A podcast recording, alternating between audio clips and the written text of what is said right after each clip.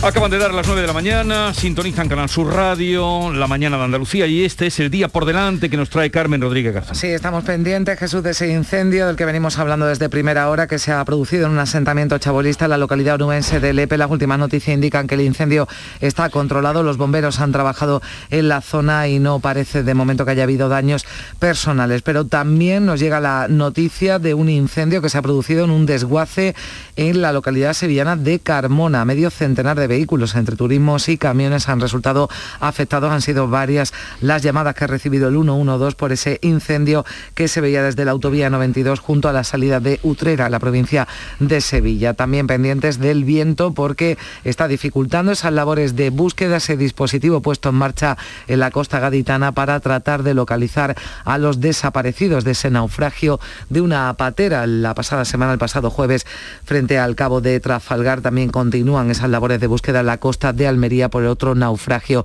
que ocurría este fin de semana. Hoy, por cierto, el Consejo de Ministros va a aprobar en su reunión de hoy un decreto que modifica el reglamento de extranjería, una reforma que flexibiliza los requisitos exigidos para obtener la residencia a menores no acompañados. Este martes también se celebra Consejo de Gobierno en el Palacio de San Telmo. Se va a ampliar el periodo de peligro forestal hasta el 31 de octubre. Las altas temperaturas, la falta de lluvia ha hecho que el gobierno andaluz prorrogue unos días más ese riesgo, ese periodo del riesgo forestal, así que eh, van a seguir prohibidas eh, esas eh, quemas de rastrojos, barbacoas también en las zonas para evitar que se produzcan incendios. También el Consejo de Gobierno va a firmar la orden de extinción de cinco agencias públicas sanitarias.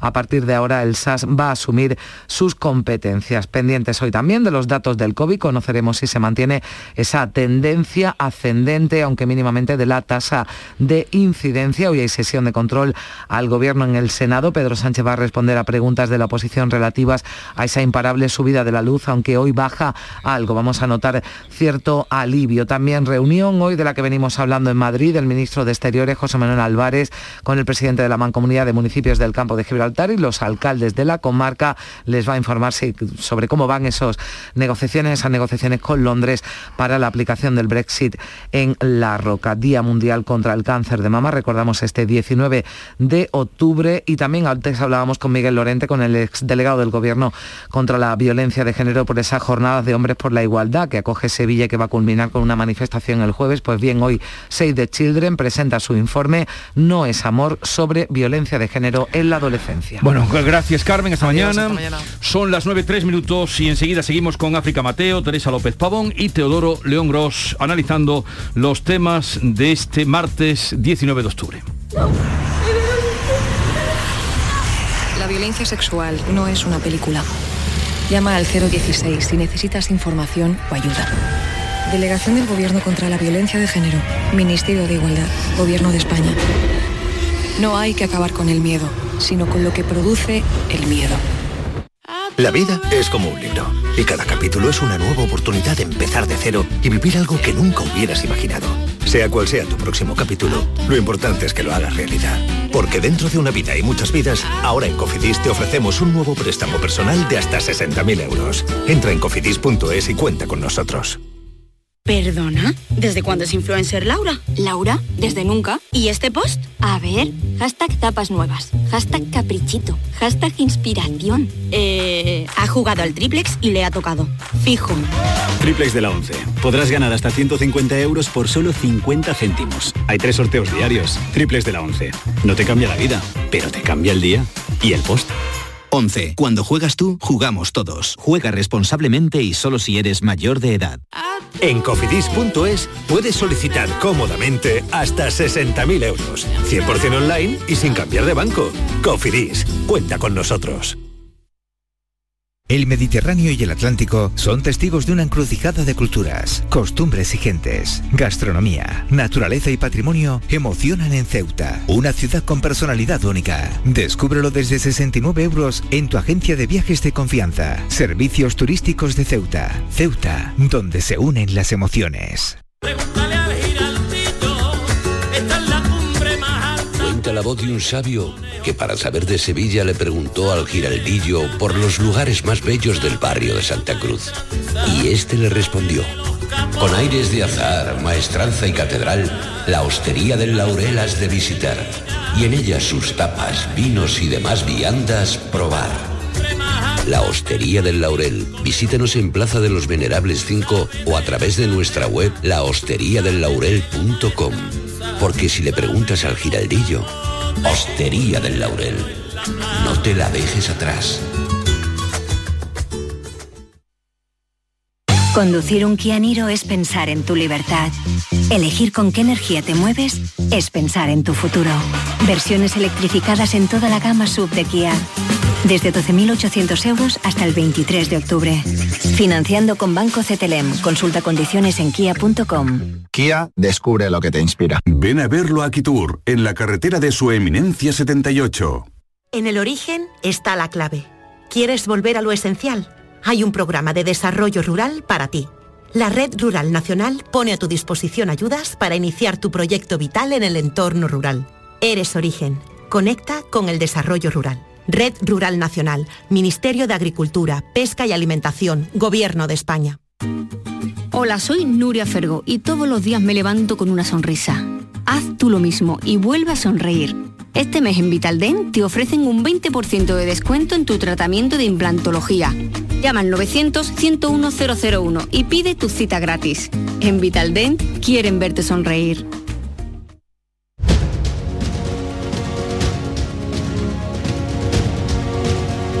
La mañana de Andalucía con Jesús Vigorra. Eh, y con África, Teresa y Teo. A ver, em, vamos a otro, a otro tema tremendo. Sigue la búsqueda a esta hora de la mañana de esos desaparecidos en el estrecho, mm, naufragio en las costas de Cádiz, eh, en el fin de semana, naufragio en Almería y 27 desaparecidos que se están buscando. Mm, hubo una masiva, sí, porque fueron, atacaron por todos los frentes, incluso a Cádiz Capital llegaron, a, Conil. Mm, y a Murcia, creo. Y, sí, fueron en el fin de semana fueron 600 y pico los que llegaron, otros los que llegaron 200 hasta Baleares, eh, Alicante, Murcia.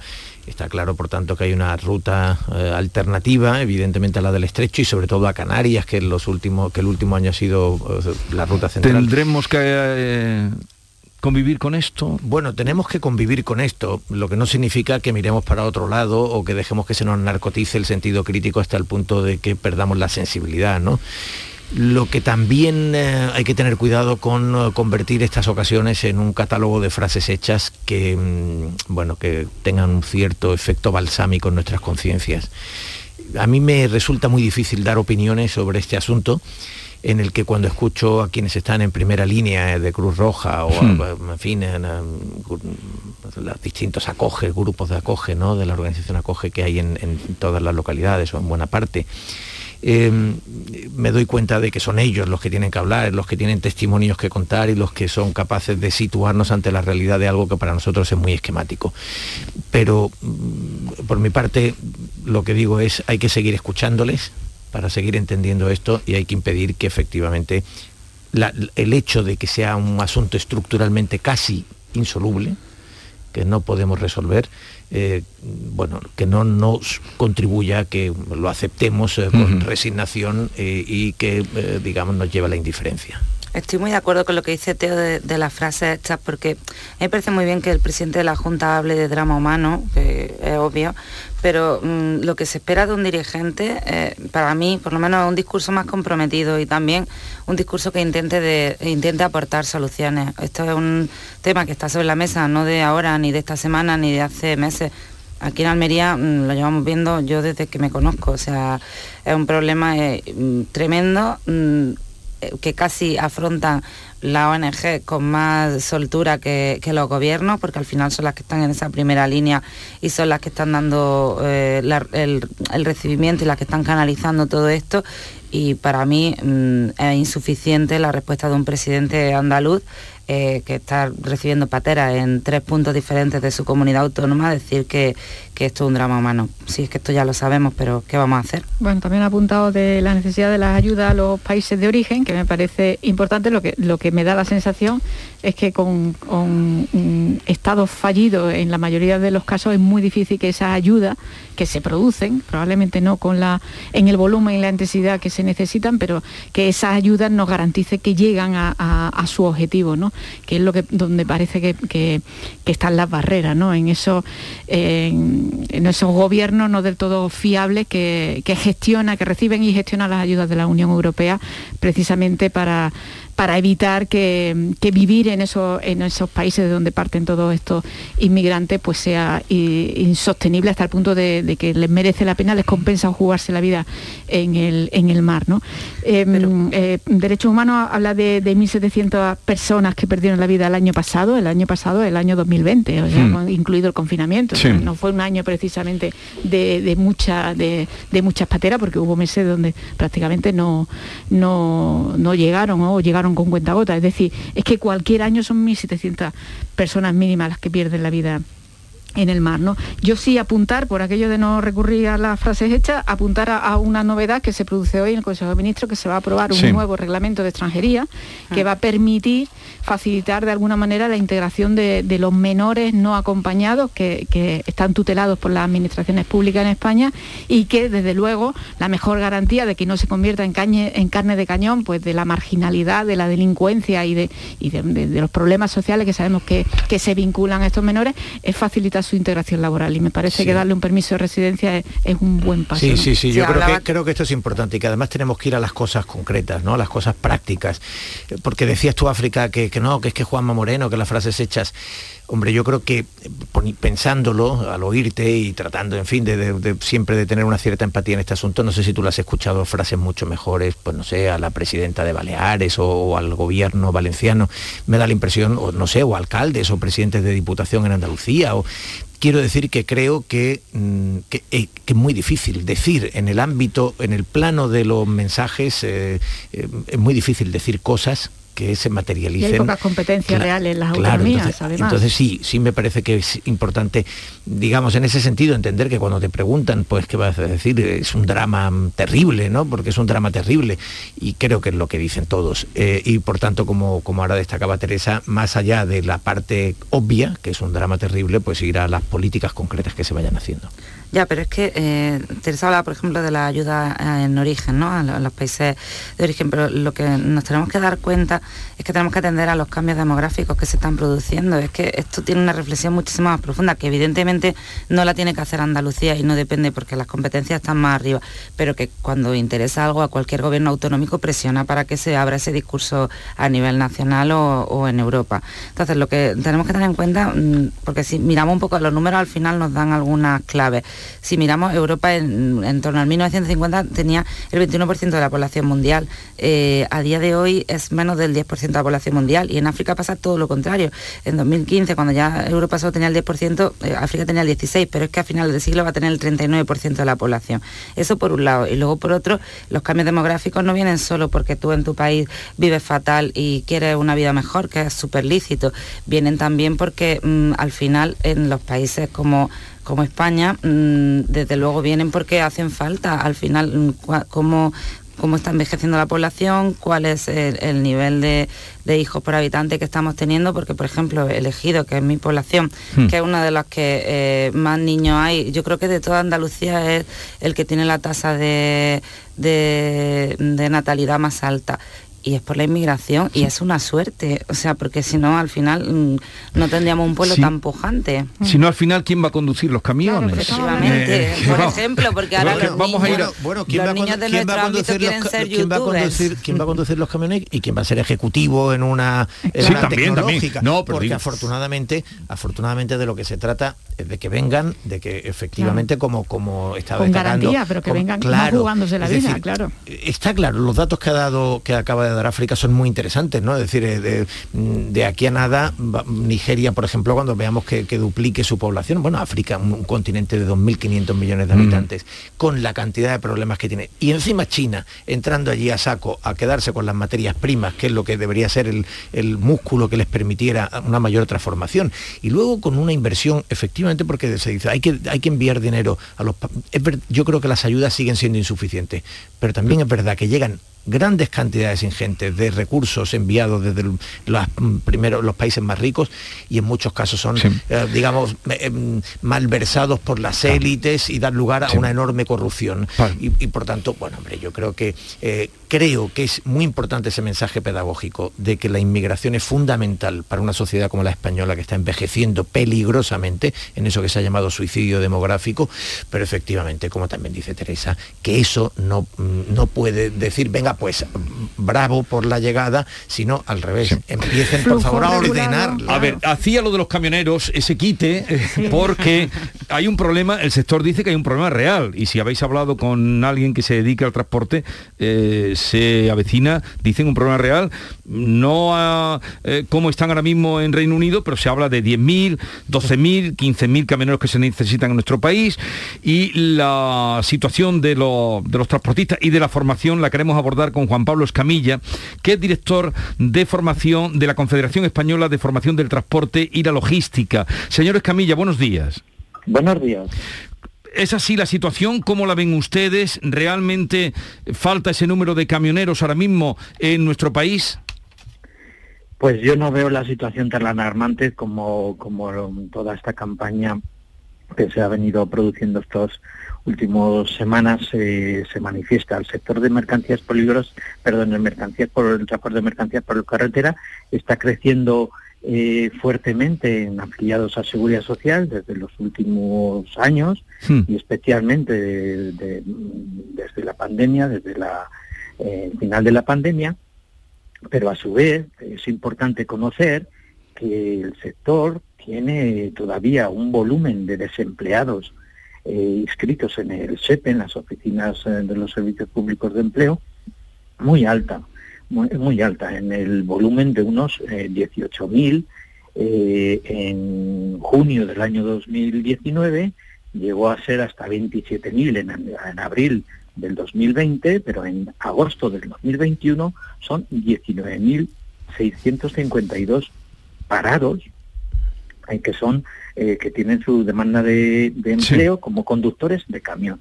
Entonces, toda esta eh, información, eh, pues un poco alarmista, seguramente al hilo del problema del Brexit, pues, pues está siendo un poco, bueno, en mi opinión, no es de todo acertada esta... esta mm, y por otro lado, ya ciñéndonos a lo mejor en datos de Andalucía, Andalucía tiene ahora mismo en agosto, son datos publicados por el SEPE, sí. En agosto del 2021 tiene 4.600 eh, parados, demandantes de conducción, de, para ser conductores de camiones. Y se puede estimar que hay unos 7.867 demandantes de empleo que señalan su primera ocupación, donde solicitan al SEPE para intermediar su su, mediación laboral, que es la de conductores de camión. O sea que eh, población ocupa, eh, desempleada, demandantes eh, de esta ocupación hay. Que esté con todas, con todas, con todas las, digamos, las garantías profesionales y formativas eh, tal como las quieren las empresas? Seguramente que no. Pero el colectivo prioritario para actuar con esta, ante esta necesidad, que realmente las empresas tienen dificultades a veces de encontrar los perfiles, pero el colectivo prioritario sería estos demandantes de empleo. Seguramente necesitan más horas de conducción, más experiencia en la conducción, otro tipo de formaciones. Pero desde luego yo no veo, por las cifras que publica la Administración, una situación alarmista.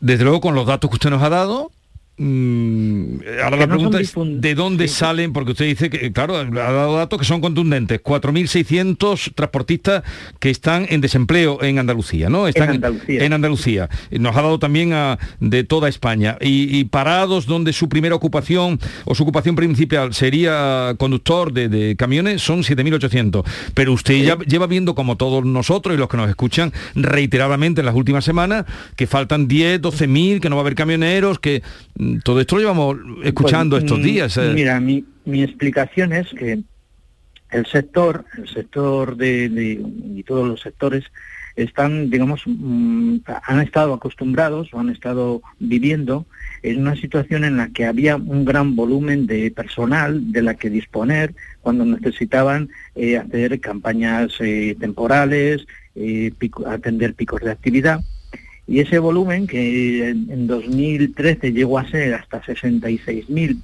conductores parados, pues ha ido reduciendo progresivamente hasta los 18.000 que te he comentado en el, año 2019. Eso hace más, hace más dificultosa la, actividad de, las empresas para encontrar personal adecuado y digamos, digamos listo para, para trabajar en sus empresas.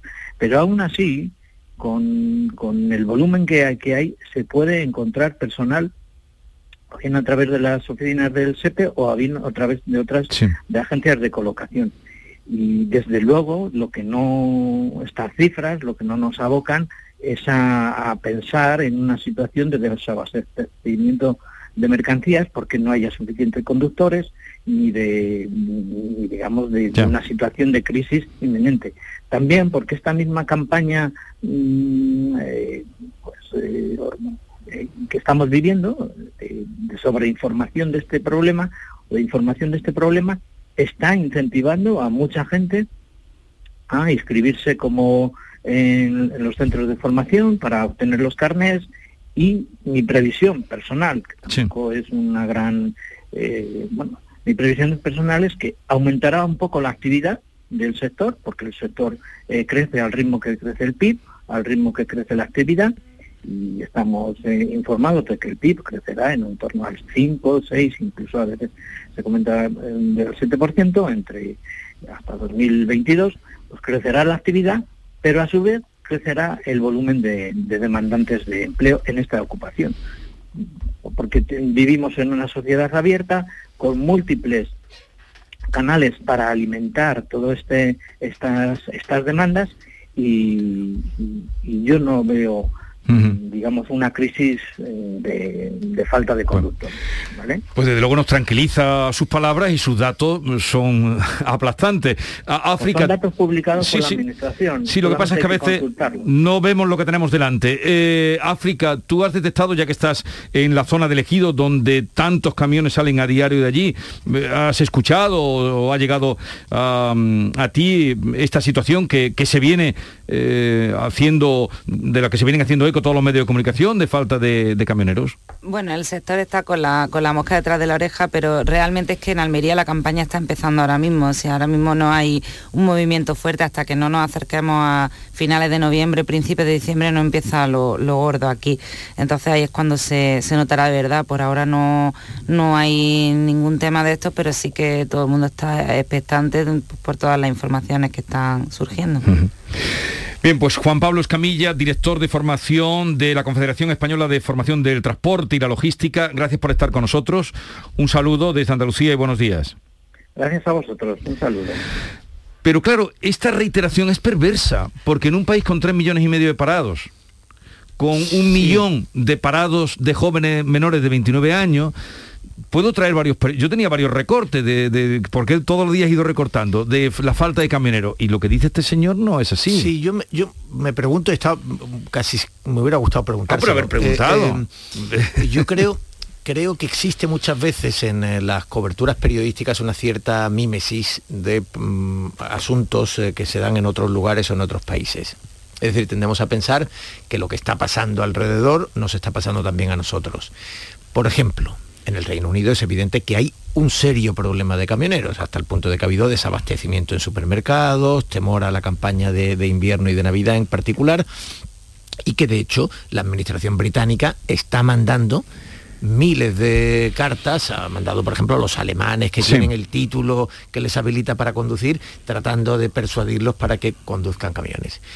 En el conjunto de Europa sabemos que hay países en los que no tienen suficiente capacidad para eh, tener todos los camioneros que necesitan. Y por ejemplo, yo creo que supongo que eso ocurrirá en otros sitios, África lo podrá contar, yo conozco el caso en Málaga.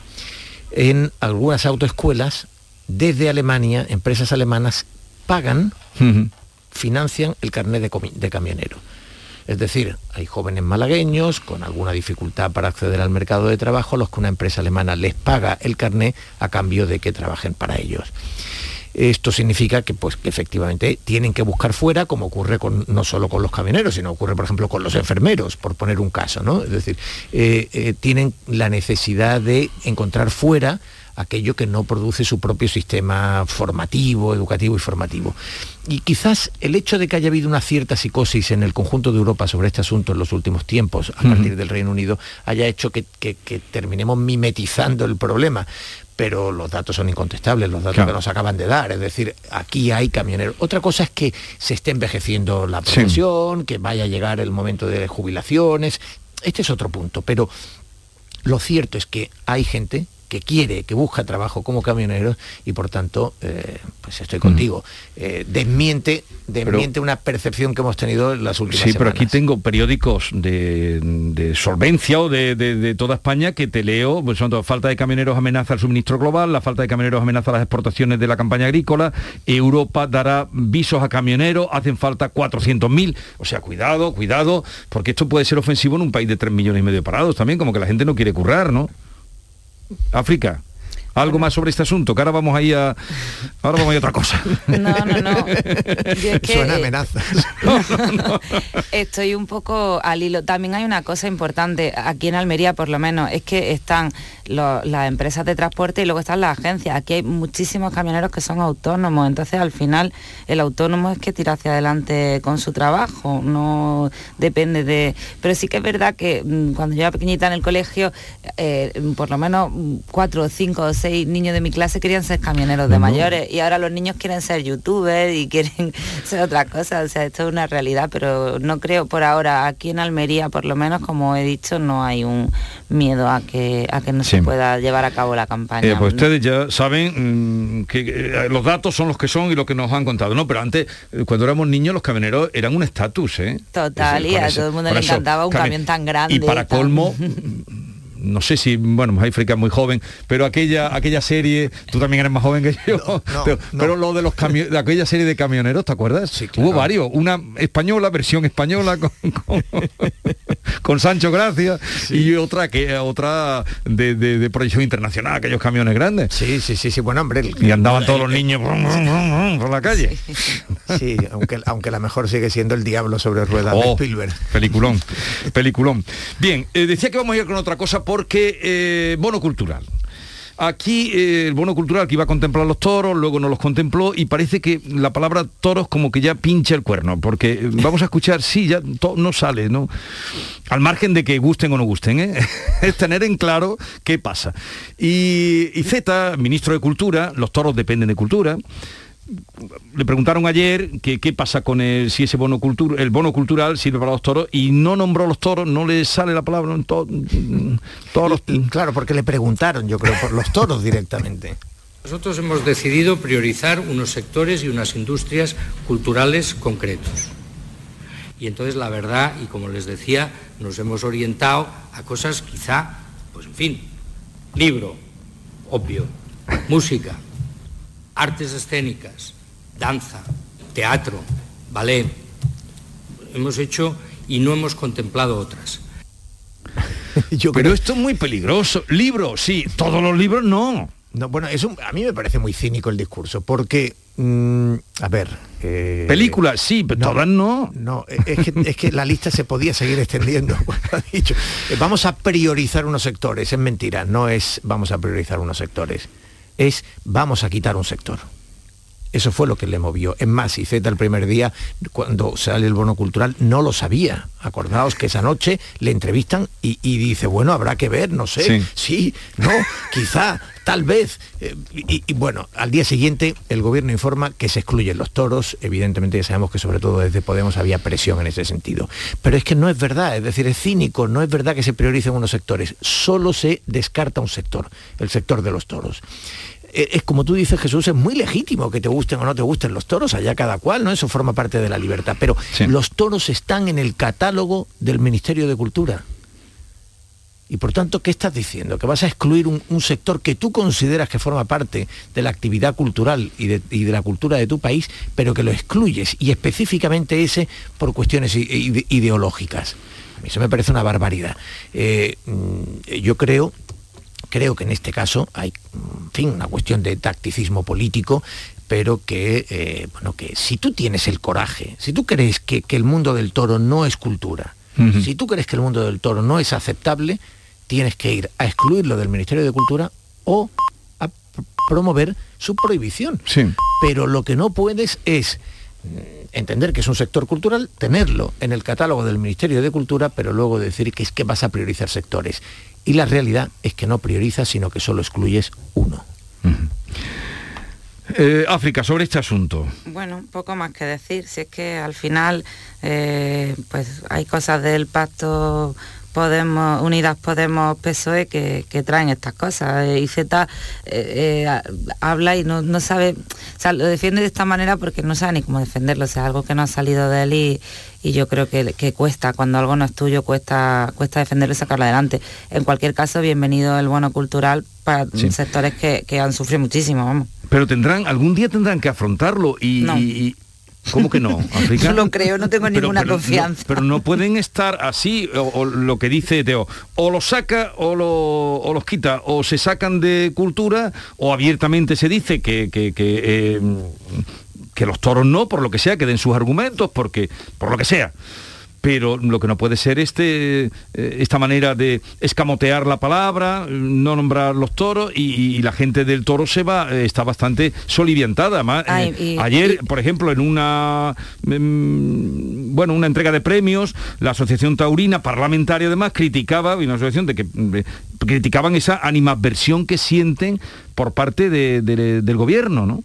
Es que los toros se están convirtiendo como en, una punta de lanza de uno y de otro. O sea, porque al final, eh, cuando enmendamos unos presupuestos aquí en Andalucía, nos fijamos en una mínima cuestión relacionada con el mundo de los toros, hablo por parte de Vox, y ya lo estamos introduciendo en el discurso, ni siquiera porque creamos en... Y aquí pasa lo mismo, pero a la inversa. Al final se está, es como cuando se habla de la bandera de española o de otros muchos temas, al final se utiliza y se utiliza de mala forma por una y por otra parte, y, bueno, es que es verdad, está dentro de un catálogo cultural, pues entonces es parte de la cultura de, este país. Claro, y, si no que lo saquen. Sí, eh, Exacto. es decir, es verdad que la entrada en política, yo confieso que hace unos pocos años tenía la convicción de que eh, los toros iban a ir desapareciendo por una cuestión generacional. Pero si van, porque, no habría, porque no habría un relevo generacional y provocaría que eh, bueno pues que fueran insufragables digamos eh, porque es un toro muy costoso, no es una fiesta es no es una fiesta barata porque criar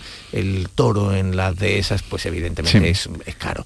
Bueno eso era una convicción que yo tenía hace algunos años. Y de repente se produjo un giro en esa, en esa mm, inercia, que fue la prohibición en Cataluña la prohibición porque era la fiesta nacional española, porque era algo que se vinculaba mucho a la cultura española, con el mismo cinismo actual se mantenían los correbous, que, es una, barbaridad, pero en cambio se prohibían las corridas de toros que tenían que estar mucho más regladas. ¿no?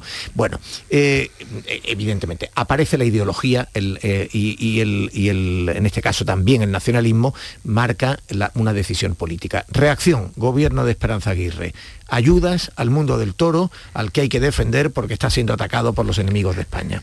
Y a partir de ahí viene efectivamente una ideologización en un debate que siempre ha tenido matices muy interesantes eh, y que no es nuevo, ni mucho menos en España, que, que, se arrastra desde el siglo XIX, pero viene una ideologización y entonces parece que, bueno, la realidad es que hoy hay jóvenes en las plazas de toros y que en la audiencia de Canal Sur, por cierto, es uno de los programas que da muy buena audiencia en Canal Sur, el perfil indica que hay jóvenes que se sientan a ver los toros en televisión. Y, algo cambió en ese momento, es decir, hay personas que se identifican con los toros, África acaba de decir, como por ejemplo Vox, supo ver que ahí había un nicho, como la caza, como actividades que tienen importancia en el mundo rural en Andalucía, que dan de comer a muchas familias, que forman parte de la tradición cultural, de las señas de identidad, y cómo supo ver que, eh, que un discurso por parte de Podemos, por ejemplo, era fácilmente identificable como una amenaza para ellos y por tanto que se podía utilizar políticamente. Todo este trincherismo en torno a los toros es muy desgraciado, pero ha revitalizado a los toros. Pues ya veremos qué pasa, pero en cualquier eh, caso, mm, eh, claridad o, o, abiertamente contra ellos, pero no metidos en el burladero, ¿no? Coherencia en lugar de cinismo. no metidos en el burladero, escondiéndose en el burladero. Bien, vamos a terminar. Disculpamos a Teresa que se ha tenido que ausentar, que por eso ha dejado de, hemos dejado de oírla. Y oye, nos dices entonces gourmet muy bien, ¿no? ¿Vuelves ahora a Madrid, África o no? No, no, espero Porque no dura... Llevo yendo tres semanas seguidas, pero no volver el gourmet dura toda la semana, ¿no? Hasta el jueves, sí. Hasta el jueves. Oye, ¿no había una tradición cuando un compañero de tertulia visitaba una feria como esta de gourmet, eh, no había una tradición de que trajera algunos productos. Pero ¿cómo te hace llegar el producto de, de, Almería hasta aquí? ¿no? Mira, vamos, tengo, tengo una solución. a ver, a ver, no, ¿qué dice África que tiene una solución? A ver, África. como de vez en cuando voy a Sevilla y, aquí en Almería en dos, tres semanas tenemos un tomate espectacular que es el mejor del mundo, que es el tomate RAF, que ya cuando hace un poquito de frío y eso, pues ya se pone, se pone muy rico. Os llevaré una cajita y nos la comemos. Por aquí están aplaudiendo. Bueno, ¿Tú has probado el tomate RAF? Que coche que estoy aplaudiendo Pero el de verdad, ¿eh? ¿Tú, has probado el tomate RAF de verdad, Teo? con el paladar. ¿Tú has, probado alguna vez tomate RAF de verdad? He tomado el he probado el tomate raf, he probado el tomate huevo de toro, el tomate rosa de conil. He, pero, he probado tomates maravillosos en Andalucía. Debo decir que el tomate RAF me parece espectacular y sin entrar en, puntuaciones específicas, te compro la idea, África.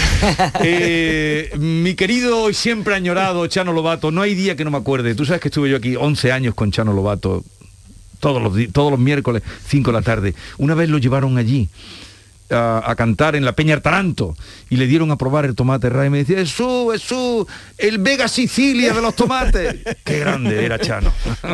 señor, bueno, es un tomate maravilloso y debo decirlo como tomatista, ¿eh? Como tomatista vale, vale, pues, eh, nada, te esperamos con los brazos abiertos y el apetito a punto. África, África Mateo, un abrazo. Un abrazo. Venga, que tengáis buen día. Igualmente, Teo. Un abrazo a los dos. No dejen de ver a Teo eh, a partir de la 1 menos 10 en mesa de análisis de Canal Sur Televisión, que ahí tocará estos temas y otros palpitantes de la actualidad. Ahí estaremos. Hasta luego. 9.37 minutos ya de la mañana. Enseguida vamos a poner eh, de color rosa la antena porque es el color que simboliza la lucha contra la enfermedad del cáncer de mama.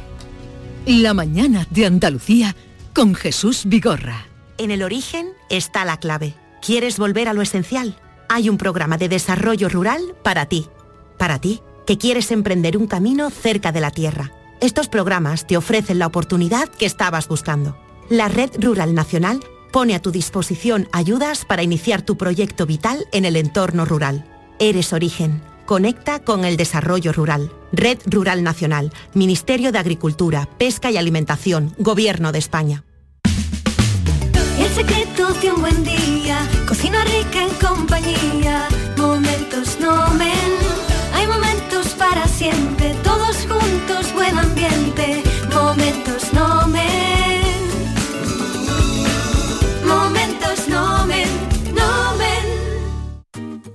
Hola, soy Nuria Fergo y todos los días me levanto con una sonrisa. Haz tú lo mismo y vuelve a sonreír. Este mes en Vitaldent te ofrecen un 20% de descuento en tu tratamiento de implantología. Llama al 900-101-001 y pide tu cita gratis. En Vitaldent quieren verte sonreír. El Mediterráneo y el Atlántico son testigos de una encrucijada de culturas, costumbres y gentes. Gastronomía, naturaleza y patrimonio emocionan en Ceuta, una ciudad con personalidad única. Descúbrelo desde 69 euros en tu agencia de viajes de confianza. Servicios turísticos de Ceuta. Ceuta, donde se unen las emociones. Las noticias que más te interesan las tienes siempre en Canal Sur Mediodía, Sevilla. Y este miércoles, desde la sede de la Universidad Nacional a Distancia, la UNED, en Sevilla. Un centro en el que puedes cambiar tu futuro eligiendo estudios entre más de 28 titulaciones. El mayor campus de Europa que estrena curso. Canal Sur Mediodía, Sevilla. Este miércoles, desde las 12, en directo, desde la sede de la UNED, en Sevilla. Con la colaboración de la UNED en Sevilla. El Mirador de Andalucía. Las noticias de Sevilla. El resumen de la jornada con toda la actualidad que te interesa y afecta. El tráfico en las principales vías de tu provincia. Las previsiones más importantes de mañana. El tiempo a las ocho y media.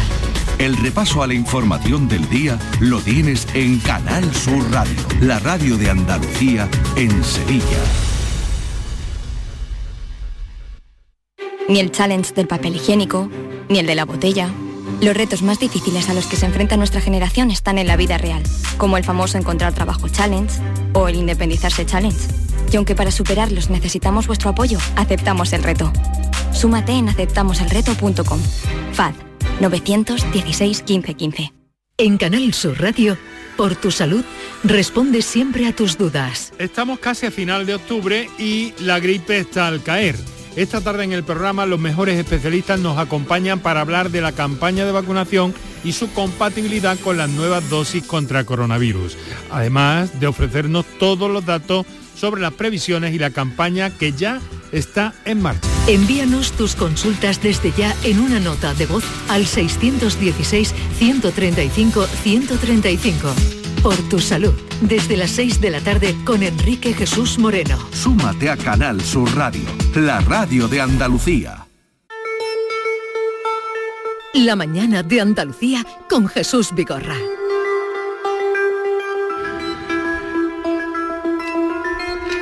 Hoy es el día de la lucha contra el cáncer de mama y, eh, también día para mm, concienciar sensibilizar a la población con esta enfermedad y también eh, con la salida como han demostrado muchísimas mujeres que hoy dan testimonio y que han pasado por ahí. Desde las 9 de la mañana se están haciendo mamografías gratis a las mujeres en muchos centros. A uno de ellos se ha ido Mariló Rico. Mariló, buenos días. Hola, buenos días Jesús. Estamos en el Hospital Quirón Salud Infanta Luisa aquí en Sevilla, en Triana, en este Día del Cáncer de Mama. El centro organiza diversas iniciativas en este día de concienciación de esta enfermedad que supone el primer tumor más diagnosticado en el mundo y también el que más muertes provoca. Mira, está con nosotros la doctora Isabel Carbonel de la unidad de mama del Hospital Quirón Salud Infanta Luisa. Isabel, buenos días. Hola, buenos días y muchas gracias a todos vosotros por la atención que todos los años nos brindáis. Muchas gracias. De nada, Isabel. Bueno, eh, efectivamente los datos que he dado siguen siendo así, ¿verdad? Siguen siendo así. Eh, a veces parece que hay un incremento, pero la verdad es que gracias al hecho de que las mujeres sabemos qué hay que hacer para diagnosticar a tiempo los tumores de mama, el incremento de la patología realmente corresponde a que se diagnostican mucho más que en el pasado. De hecho, por lo que se refiere al Hospital Infanta Luisa, la unidad de mama, hoy eh, ofrecen un servicio de mamografías gratuitas eh, en el servicio de radiodiagnóstico, que es el primer paso para que una mujer pueda pasar por un cáncer de mama, cosa que no se puede evitar, pero sí se puede coger talmente a tiempo que el episodio suponga una pesadilla de pocos meses en el recorrido de la vida de una mujer. Es lo importante acceder siempre a centros que tengan un servicio de diagnóstico, o sea, ecografía, mamografía, lo que corresponda por edad y tipo de mama, mm. para poder detectar cánceres de mama mucho antes de que se palpen o den ninguna clínica.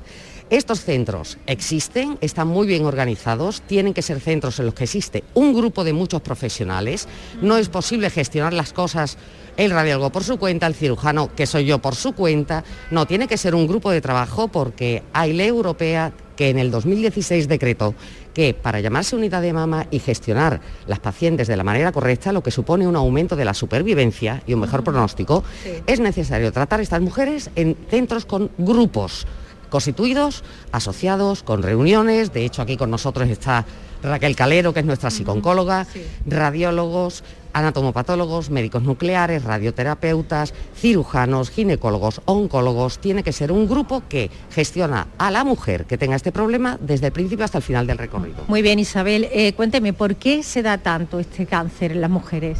Eso es una buena pregunta, ¿eh? es como preguntar por qué nos toca cualquier otro tipo de cáncer. Hay un cierto tipo de cánceres y un poco hablo de lo que no es solo mi campo, porque yo me ocupo solo de cáncer de mama desde hace casi 30 años, que sí se sabe que es muy probable que nos toque si no evitamos. Eso es prevención. Cáncer de cuello de útero, por lo que se refiere al papilomavirus, el tabaco con el cáncer de pulmón, etcétera, etcétera. El sol, el melanoma, son cosas que conocemos. Por ahora, a lo mejor dentro de 100 años, pero yo creo que yo ya no estaré aquí, eh, hay factores que aumentan el riesgo de padecer un cáncer de mama, fundamentalmente son genéticos, pero el por qué nos toca, ojalá lo supiéramos, podríamos hacer prevención primaria. Por ahora eso no es posible. Y, eh, o sea, hay una pre- predisposición genética, pero también hay otras, algunas otras maneras de prevenirlo, alimentación, ejercicio, eh, que no nos toque mucho estrés en la vida, claro, todo eso. eh, Claro, este cáncer y todos los demás. Ojalá pudiéramos, porque por lo que se refiere a los malos hábitos de vida, claro que podemos evitar eh, la obesidad, el, el tabaco, etcétera, etcétera. Pero a ver quién no está estresado hoy en día, eso es un poco dificilito de evitar. Ojalá pudiéramos hacerlo. Pero bueno, como están las cosas hoy en día a nivel internacional, lo fundamental, de verdad, es que los cánceres de mama se diagnostiquen cuando tienen un diámetro alrededor del centímetro. Eso en una mama un poco grande no se puede tocar. Así que, por favor, centros que dispongan de un buen equipo que trabaja sobre el cáncer de mama con radiólogos que son especialistas en cáncer de mama. No vale cualquier sitio en cualquier momento. Sí, Jesús, Gra- también eh, que nos tiene que, que, se- que se tiene que ir a un taller que Sí, va brevemente a porque voy con sí. otra, con la Sí, sí, sí, sí. mm, representante, bueno, muy, muy agradecidos a, a la doctora Carbonell, Sí, que ha sido, ya se ve la pericia que tiene, Jesús te- eh, y Jesús lo bien que lo ha contado, lo bien que lo ha Se lo has contado. contado muy bien. Muy bien. Raquel Calero es psicooncóloga y va a realizar este taller, ¿verdad, Raquel? Eh, buenos días y gracias Buenos días. por vuestra asistencia. Eh, la importancia ¿no? del apoyo psicológico ¿no? a las mujeres que tienen cáncer de mama, ¿no? Eh, desde el inicio de la sospecha del diagnóstico hasta el final, cada fase tiene su acompañamiento y lo ideal, como ha dicho la doctora Cabonel, es que funcionemos en equipo y en lo que a mi área respecta se brinde ese apoyo desde el inicio del proceso, tanto al paciente como a los familiares. ¿Qué es lo peor para una mujer a nivel psicológico? Eh, yo creo que es todo, es que cada mujer tiene su historia y su periodo evolutivo, entonces es que va a depender de muchos factores, el tumor, el estadio, eh, la personalidad previa de la paciente principalmente y en el momento evolutivo en el que se encuentra. Pero bueno, la verdad que todas las mujeres al final terminan afrontándolo muy bien y, y los grupos de apoyo, ¿no? Imagino que son importantísimos, ¿no? Conocer a otras mujeres que estén pasando por lo mismo, ¿no? Tenemos capacidad de afrontamiento y funcionan los grupos terapéuticos acompañados por profesionales, claro que sí.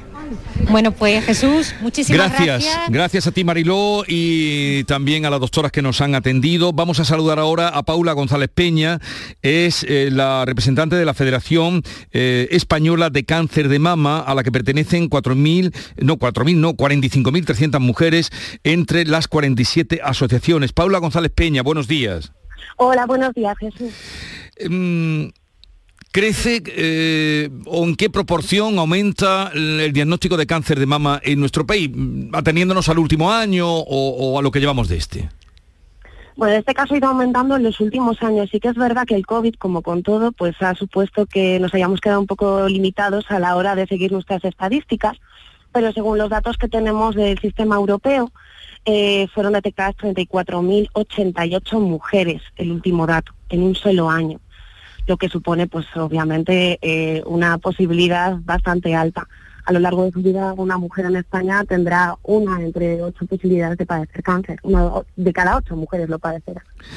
¿Y mm, cuántas mujeres mm, son supervivientes? Es el nombre que ellas mismas utilizan, por lo menos en algunas que vamos a tener ahora a partir de las 10 de la mañana. Eh, ¿Cuántas mujeres logran superar eh, el cáncer? El cáncer de mama depende, bueno, ya sabes que no hay ningún cáncer igual que otro, y en este caso los índices de supervivencia pues sí que ha- han ido aumentando.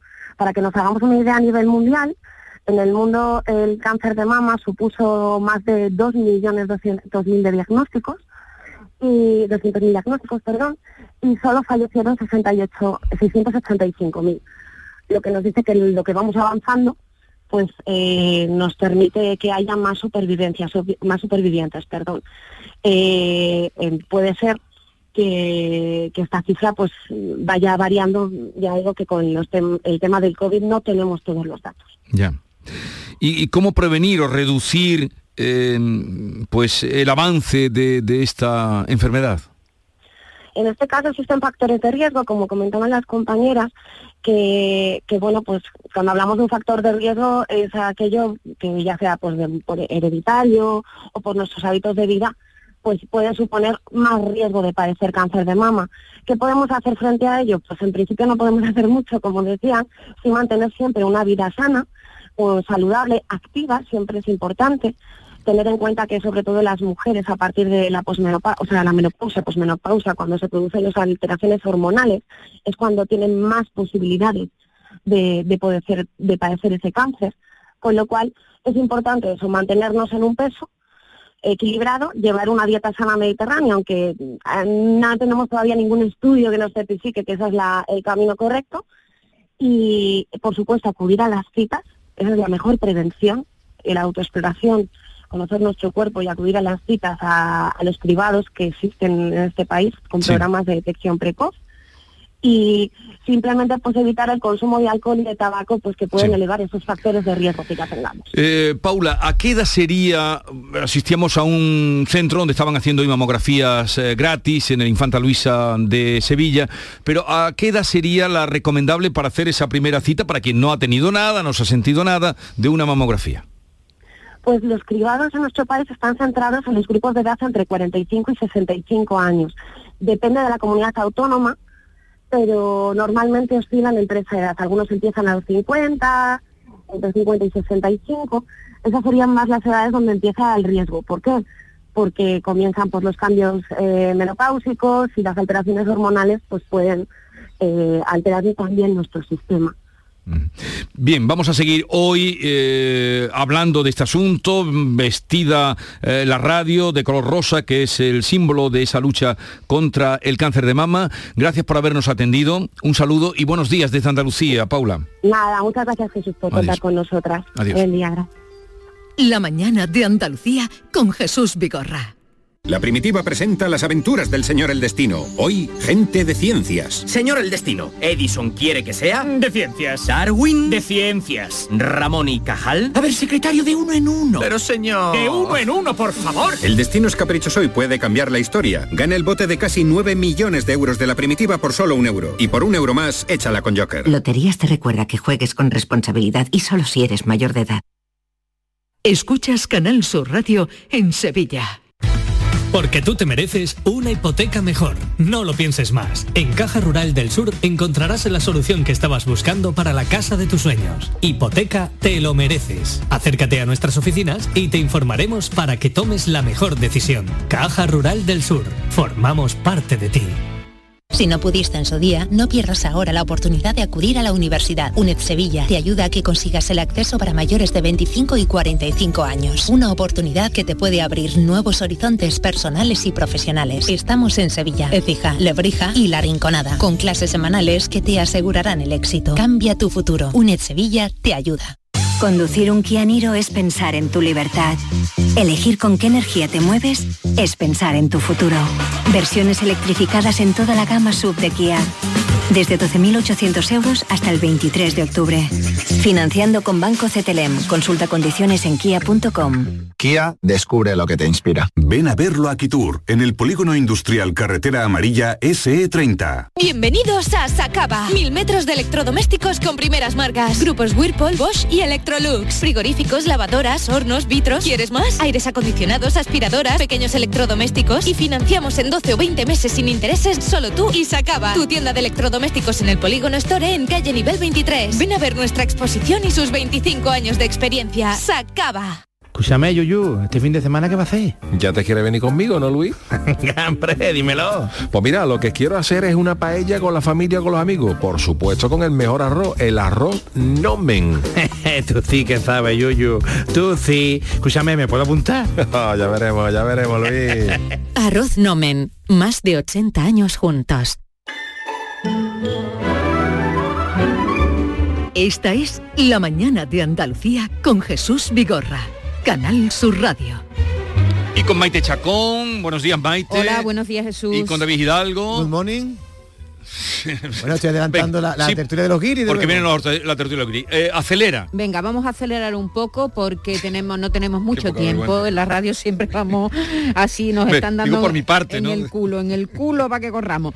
Bueno, hoy es el Día Internacional del Cáncer de Mama y ya han llegado, están por aquí en el pasillo, un grupo de mujeres que son supervivientes del cáncer. Tú lo has dicho hace un momento, ellas se llaman a sí mismos supervivientes del cáncer. Además forman parte de un equipo, de un equipo de remo que este fin de semana ha ganado nada más y nada menos que un campeonato nacional en su categoría.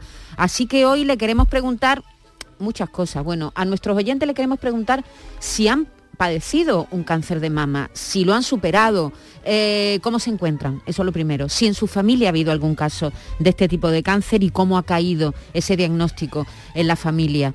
Eh, de todo eso hablaremos a, las- a partir de las 10 de la mañana en el 679 40 Y 200. si le quieren mandar algún mensaje a estas campeonas que van a estar aquí con nosotros, pues también lo pueden hacer a ese teléfono, al 670-940-200 a partir de las 10 de la mañana. Exactamente. Hoy es el Día del Cáncer de Mama y nos queremos sumar a, a este día, a en el que hay que recordar además la importancia de la detección precoz, que es algo que están insistiendo todas las invitadas que están pasando por aquí a lo largo de la mañana, que no dejemos de acudir a nuestras citas con la Mm. mamografía, que, que es un cribado público, que está ah, eh, todo el mundo, todas las mujeres tenemos acceso a ese cribado y que mantengamos estilos de vida saludable para, eh, bueno, para prevenir esta Y por terrible cierto, enfermedad. Jesús, un dato, el cáncer de mama ha superado en tasa de incidencia mundial al que en principio era el primero, que es el de, el de pulmón. El cáncer Sí. de mama ahora es el primero del mundo. el primer cáncer del mundo, eso es un dato de este año, de marzo de este año, eh, que ya eh, efectivamente es el primer cáncer del mundo, superando por primera vez al, al cáncer de pulmón. Luego vamos a tener música, porque van a pasar por aquí,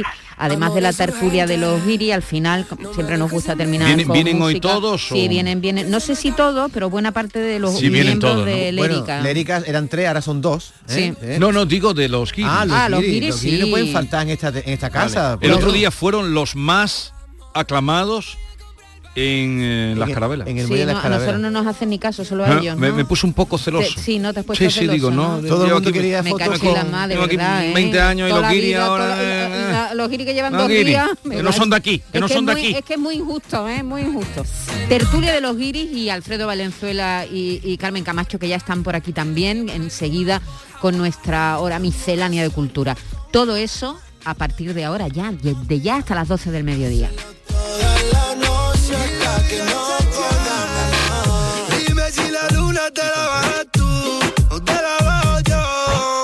Desde Almería. Cambio de registro porque vamos a hablar de una mujer que fue actriz, cantante, continuadora de la copla, género que encumbró su madre, doña Concha Piquer, y que ella revitalizó. García Barbeito cuenta que ella misma, Concha Márquez Piquer, tuvo una vida de copla. Querido Antonio, te escuchamos. Muy buenos días, querido Jesús Vigorra. Perverso de Conchita Márquez Piquer. Nació ya envuelta en la sangre que distingue a los artistas. Hija del Belmonte Rubio y de una cantante hija. La niña de Antonio Márquez y de la Piquer traía todas las cartas seguras para que naciera rica en arte, que mucho arte era lo que la envolvía. Si Antonio Márquez guardaba arte de la torería, Concha Piquer derrochaba arte cuando se ponía a cantar esas canciones que han sido vida en la vida. El madrileño en sus manos arte torero tenía, la valenciana en la voz tenía una pajarería y una forma de decir que nadie sombra le hacía. La niña cuando nació dijo de dónde venía, que cuando es de nacimiento brota el arte sin mentira. Y Concha Márquez Piquer, que era una rubia bellísima, empezó a dejar muy pronto sus condiciones artísticas. Una niña apenas era, apenas era una niña, cuando un torero la vio y le dijo, serás mía. El torero era un torero de la Vera de Sevilla. ¿Quién? Un tal Curro Romero. Y la vistió de mantilla y un amor de rompe y raja dejó cosecha, dos hijas. Conchita Márquez Piquer, que era de la otra hija, no solo nació de copla, es que ser copla quería.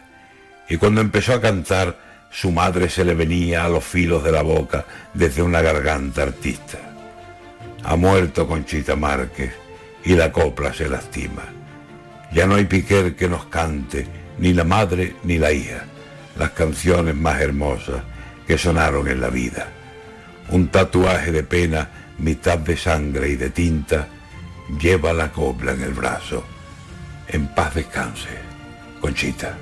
Mira su nombre de extranjero, escrito aquí sobre mi piel. Marinero, dile que yo muero.